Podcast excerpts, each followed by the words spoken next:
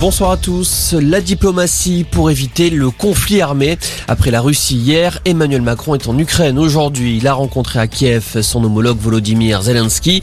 Il est possible de faire avancer les négociations de paix entre les deux pays, a déclaré le président français lors d'une conférence de presse commune, même s'il admet que le processus prendra du temps.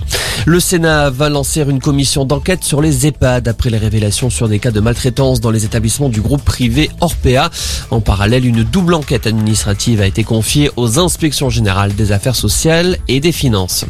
Ils se disent bouleversés d'avoir fait entrer le loup dans la bergerie. Le couple qui s'est marié le soir de l'enlèvement de la petite Maëlys était à la barre aujourd'hui au procès de Nordal Lelandais. Les deux époux ont exprimé leur douleur et leur regret alors que l'accusé n'était pas un proche et qu'il ne figurait pas sur la liste des Le verdict est attendu d'ici une dizaine de jours. Une nouvelle application smartphone pour lutter contre le cyberharcèlement. Le 3018 a été lancé aujourd'hui par le ministre de l'Éducation Jean-Michel Blanquer. Cette plateforme permet de documenter les faits de harcèlement et de signaler les situations à risque. Ces signalements seront ensuite transmis aux réseaux sociaux pour qu'ils suppriment les contenus mis en cause. Journée de galère en perspective dans les transports parisiens le 18 février. Les syndicats de la RATP appellent à une journée de grève pour demander une revalorisation salariale. La direction a proposé une augmentation de 0,4%, bien loin des 3% demandés par la CGT.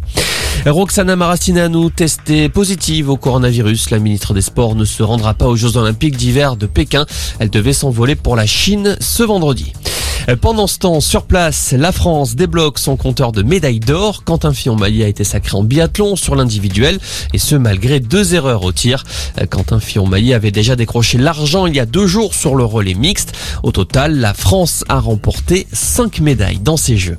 Voilà pour l'essentiel de l'info. Passez une excellente fin d'après-midi.